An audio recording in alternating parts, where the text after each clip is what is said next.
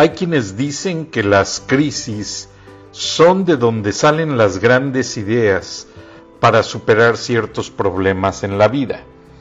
Tiene mucho sentido y estoy completamente de acuerdo con ello. Han salido juegos interactivos para los niños, ahora los padres están pasando más tiempo cerca de sus hijos, enseñándoles cosas productivas. Sucedió que cuando fue el ataque de Hiroshima y Nagasaki en Japón, los japoneses pues obviamente no tuvieron escuelas por un tiempo largo y fueron los padres quienes se encargaron de educar a sus hijos. Y de ahí salió esa generación altamente capacitada para la tecnología, para desarrollar gran cantidad de artículos electrónicos. Me platicaba un amigo argentino que cuando la dictadura, la dictadura militar de Perón en Argentina, el ejército pasaba con un camión lleno de libros para que la gente pudiese leer, porque estaba prohibido, perdón, estaba prohibido hacer eh, ruido hasta ciertas horas de la noche, estaba el toque de queda, y no podía la gente prender la radio o la televisión, y lo único que podían hacer era leer libros. De ahí salió también mucho talento. Entonces lo mismo pasó en Chile, con César Augusto Pinochet al mando de una dictadura militar también. Lo mismo sucedió en España, con Francisco Franco.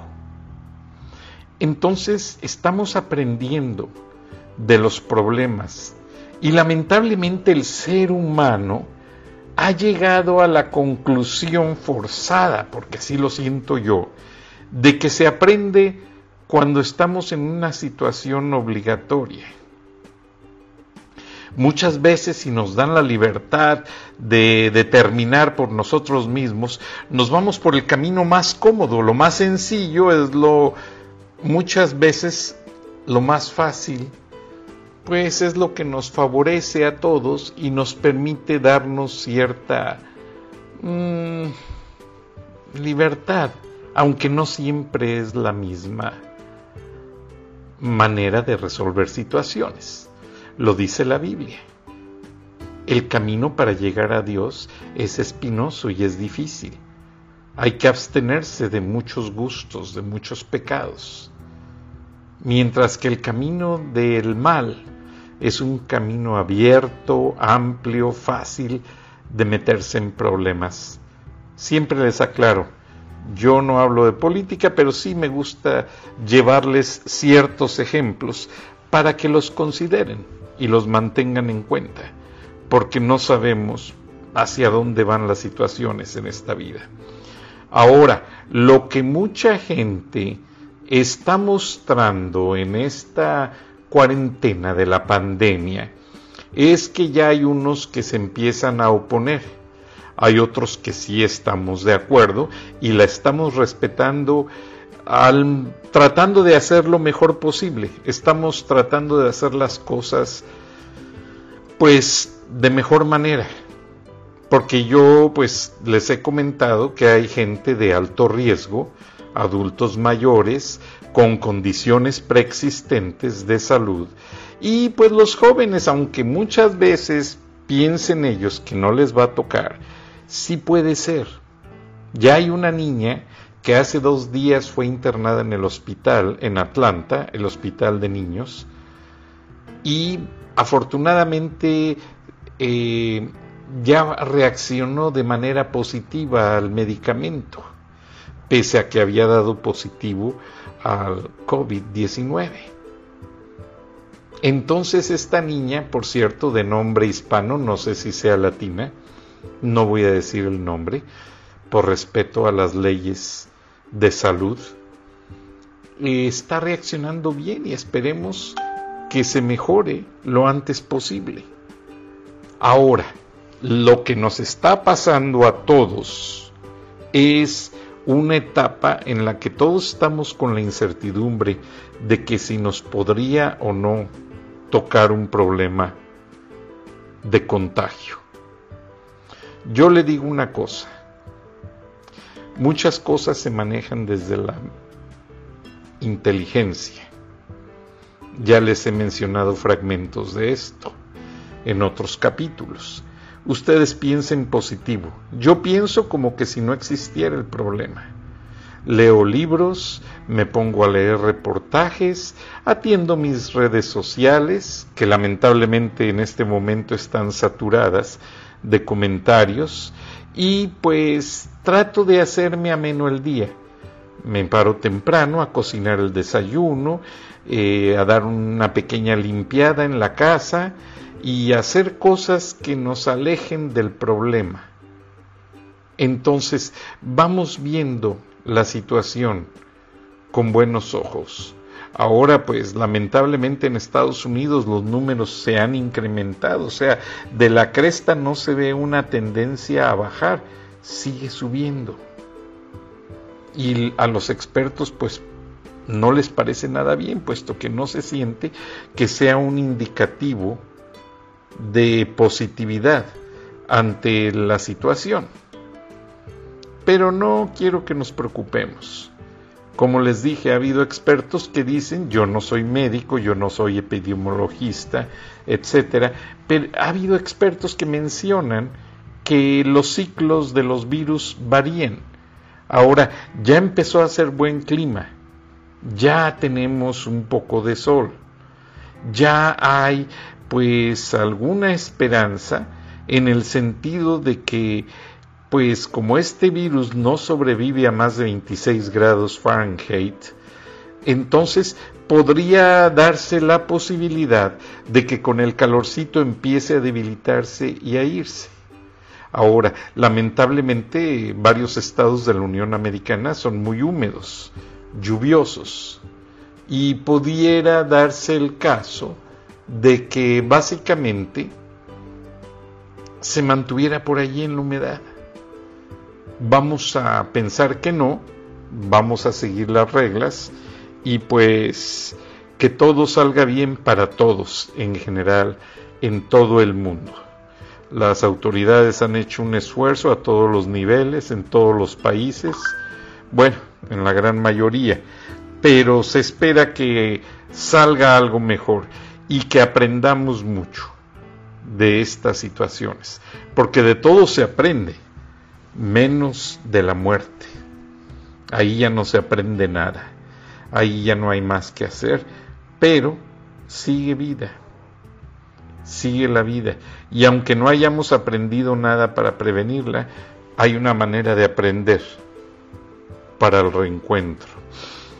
No creo en la reencarnación, pero sí el reencuentro con nuestro Señor. Ahora, todo lo que se ha venido diciendo es que muchos anteponen un plano de que seríamos vistos como conejillos de indias y manejados por un grupo sumamente poderoso que tiene en sus manos el manejo de la tecnología, el manejo de los medios, el manejo del dinero y el manejo de muchos grupos de poder. Esto quiere decir que para quienes entienden las masas, el movimiento de las masas, el movimiento social, esto es una parte que muchos de esos grupos o de esos movimientos están aprovechando para llevar el, camino de lo que ellos quieren definir como futuro de la humanidad.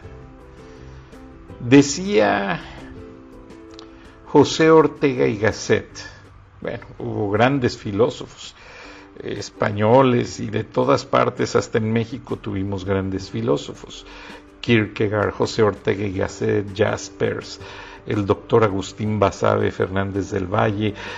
Los filósofos han razonado siempre al hombre como un ser ontológico, un, un, ser que sabe razonar, pero que está muy influido por los aspectos externos. Y eso lo analizan todos los filósofos. Nuestra forma de pensar tiene dos vertientes, lo que pasa por dentro de nuestro pensamiento y lo que le influye desde afuera. Y desde ahí se han venido muchísimas corrientes, se han venido muchísimas determinaciones de lo que viene a ser el discurrir del pensamiento. Entonces, esta reflexión de la charla de hoy, en charlas de la noche, queremos llevarla hacia el lado ameno.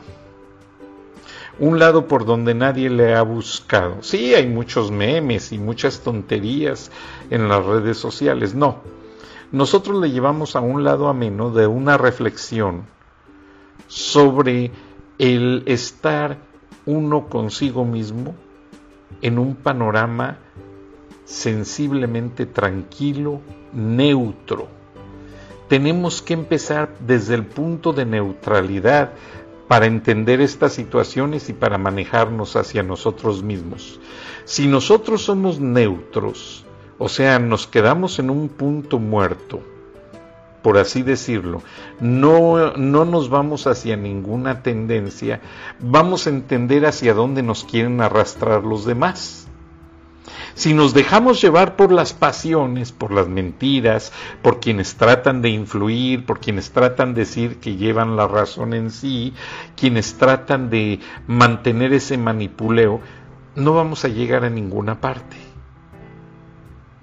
Ahora, el hecho de que nosotros como hombres razonables o razonablemente entendedores de lo que pasa, vamos a definir toda esta situación por varios parámetros. ¿Sí? Porque está el parámetro de lo científico, de lo religioso, de lo político porque hasta por ahí nos toca un pedazo. Y hasta de lo familiar. Porque cuántas veces no viene su pareja y le dice, oye, pues ¿qué está pasando? No entiendo.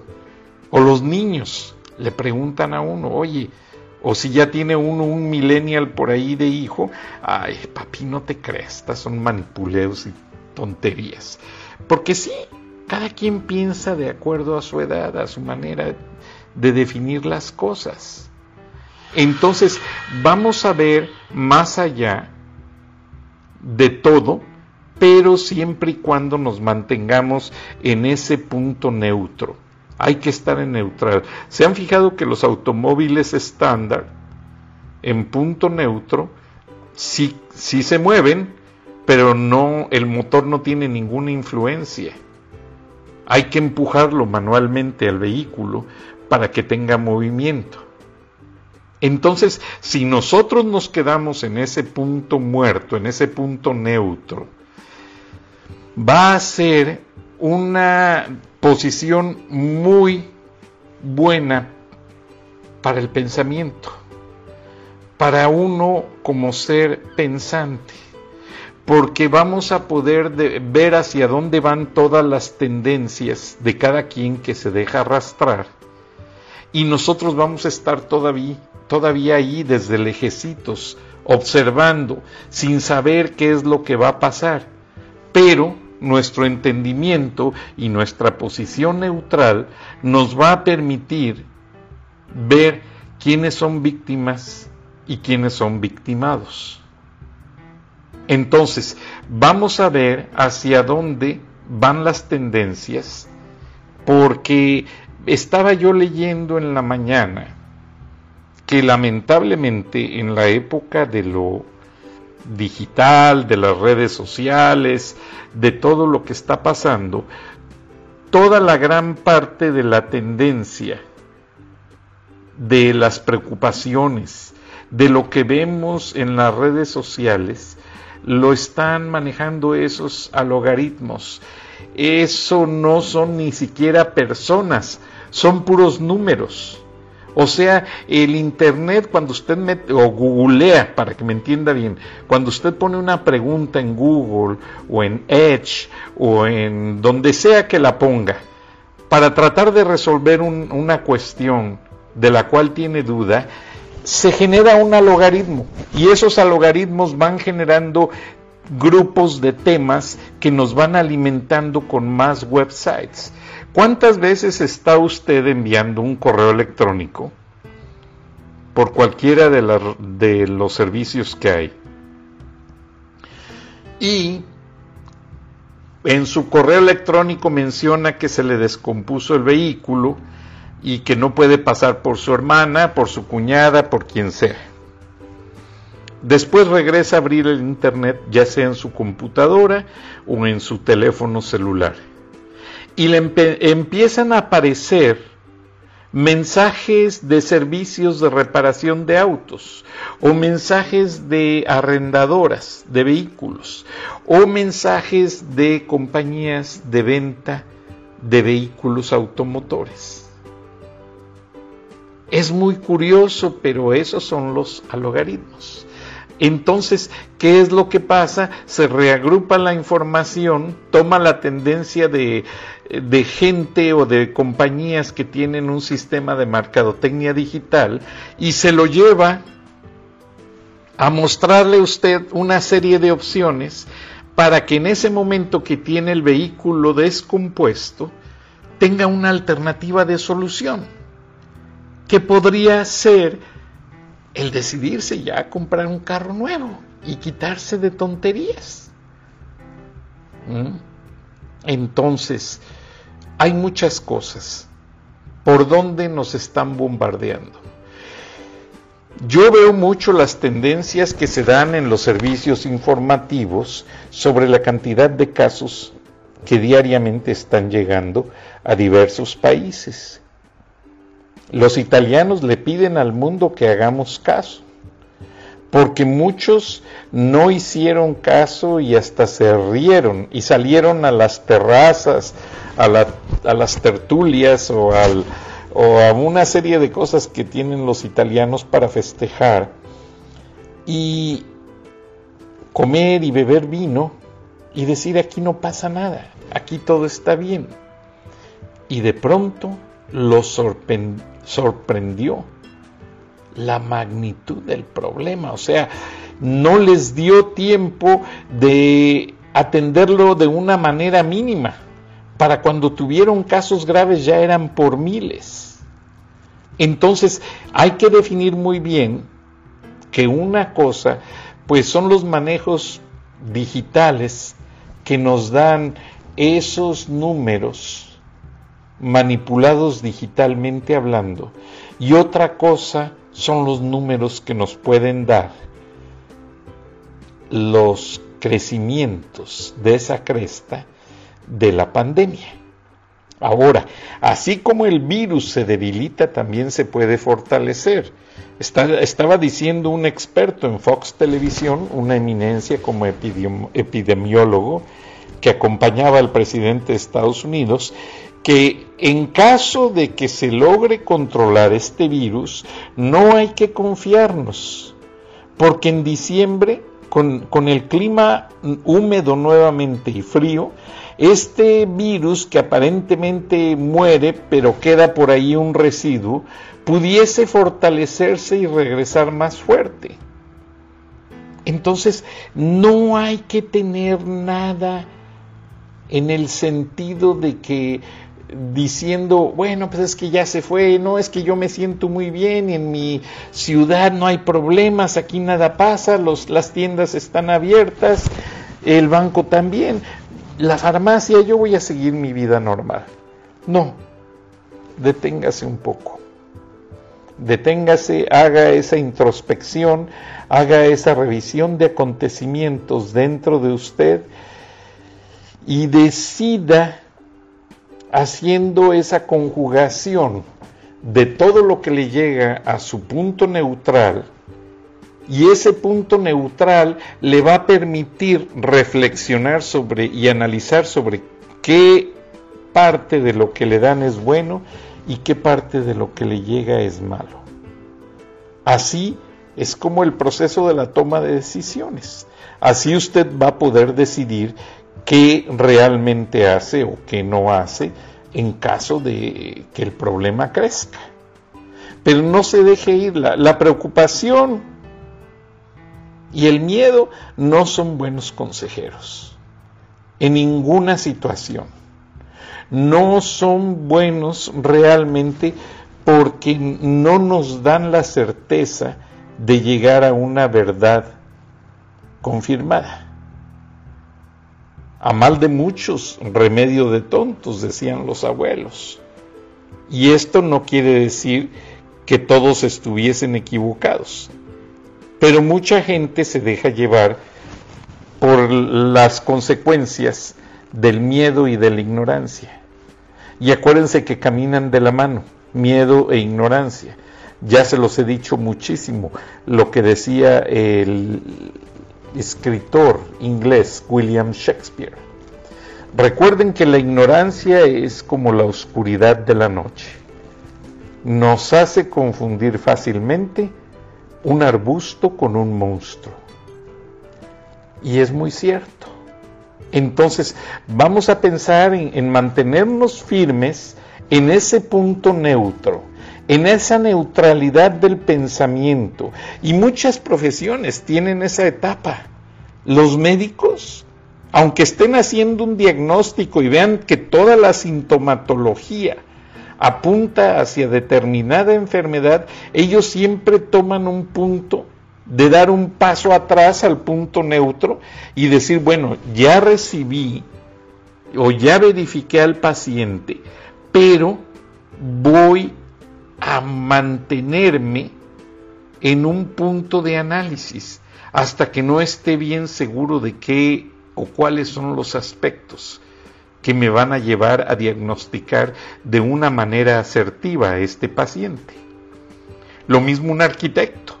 Ve sus puntos de fuga, ve las inclinaciones, analiza la resistencia de materiales y antes de someter su plano a la aprobación para que se haga el famoso blueprint, la copia azul de donde ya se inicia la construcción, revisa, revisa toda la densidad del suelo, de los cimientos, para ver si esa obra resiste o no el peso de lo que sería el nuevo edificio. Entonces, yo sé que mucha gente están esperando a ver qué es lo que pasa, hacia dónde van las cosas. Es difícil en estas dos semanas dar un resultado fehaciente. Vamos a seguir en ese punto neutro, pero sin preocuparse, pero sin llevar las cosas más allá de la realidad. O sea, que ese punto neutro nos sirva de, afianzamiento para lo que pensamos. Seamos muy quisquillosos, por así decirlo, para que me entiendan mis latinos seamos muy quisquillosos en aceptar tal o cual cosa. Porque como les decía en otro capítulo, hay situaciones que mucha gente las quiere manipular. Quienes venden fondos de inversión, quienes lamentablemente ofrecen servicios funerarios e incluso hasta algunos pseudo líderes religiosos tratan de espantar a la gente haciéndole ver que estos son los tiempos finales. No, no se deje llevar por todo eso. No permita que lo manipulen.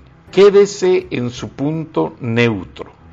Quédese en esa neutralidad, que neutralidad es la esencia de lo que significa el poder conocer todas todos los vectores, todas las instancias que pueden existir en torno a un problema. Si usted se deja llevar y se sale de ese punto de neutralidad, ya no va a poder conocer la realidad sobre otros puntos de vista. Entonces, no se deje del manipuleo, no se deje llevar por ese jaloneo que existe porque muchas veces es hasta nivel subliminal, muchas veces es a nivel digital detrás de esa pantalla, muchas veces podrá ser hasta por los amigos y los familiares. O sea, ser neutral no significa que no respete la cuarentena. Sí, respete la cuarentena, quédese en casa, de ahí no se salga, pero no tome decisiones que no le corresponden hasta que no veamos que parte de los problemas ya están llegando a otra instancia. Y esa neutralidad nos va a fortalecer nuestro pensamiento, nuestras eh, decisiones, de cualquier manera que las tome, vamos a estar fortalecidos, porque ya escuchamos todas las instancias que hay en ese entorno de esa neutralidad. Entonces, si usted llega a esa parte, quédese ahí. Espere, porque esa parte de esa neutralidad significa la correlación de lo que es la cuarentena. Le llaman cuarentena porque en términos humanos eh, estarse 40 días y 40 noches en una situación le permitían a uno eh, sobrevivir y conocer otras cosas. Pero usted al estar en ese punto de neutralidad va también a entender que la decisión es de usted, que la decisión y los caminos no son los que le marque la gente, o aunque alguien le diga, no, es que hay que salir porque saliendo trabajamos y abatimos el problema. No, espérese. Es mejor amarrarse un poco la tripa, apretarse el cinturón, eh, no comer mucho para que rindan los medios que tenemos para sobrevivir y después, ya cuando se vea toda una etapa de alternativas de solución, es cuando vamos nosotros a decidir por dónde nos vamos. Pero antes es muy riesgoso. Es muy riesgoso por la sencilla razón de que nada está probado, o sea, a materia de prueba, en la vida sobre cómo sobresalir estas situaciones. Sí, yo les he hablado de otras pandemias y les he dicho que nada dura para siempre y que la humanidad ha salido adelante ante otras pandemias. Se supone que esta es más intensa, con un virus más fortalecido, pero no quiere decir que nos va a doblar ni a derrotar. ¿Por qué? Porque el ser humano fue creado por la misma naturaleza de Dios que creó ese virus, que creó esa bacteria. Entonces, vamos a quedarnos en ese punto neutro, vamos a ver hasta dónde nos lleva cada parte de esa evolución, porque sería la única manera de conocer. Yo ya me convencí al ver tantos comentarios, algunos de ellos ya en un punto neófito, otros cayendo en lo absurdo, otros de plano desde un punto de vista muy, pues, ignorantemente negligente, que la gente en lugar de documentarse con fuentes reales, se han dejado llevar por cadenas, cadenas de correos y de mensajes y videos hechos por cosas infundadas que nos tradamos y que ya los chinos y todavía te ponen ahí otra vez la sopa de que hacen los chinos de vampiro. Bueno, yo les quiero decir una cosa, yo crecí en una región agrícola y el guano, le llaman guano a lo que es la materia fecal de los vampiros. Bueno, hay compañías que lo, producen y lo promueven porque el guano, o sea, esa materia fecal de los, de los vampiros, es el mejor fertilizante que existe para los alimentos que se cultivan en el campo.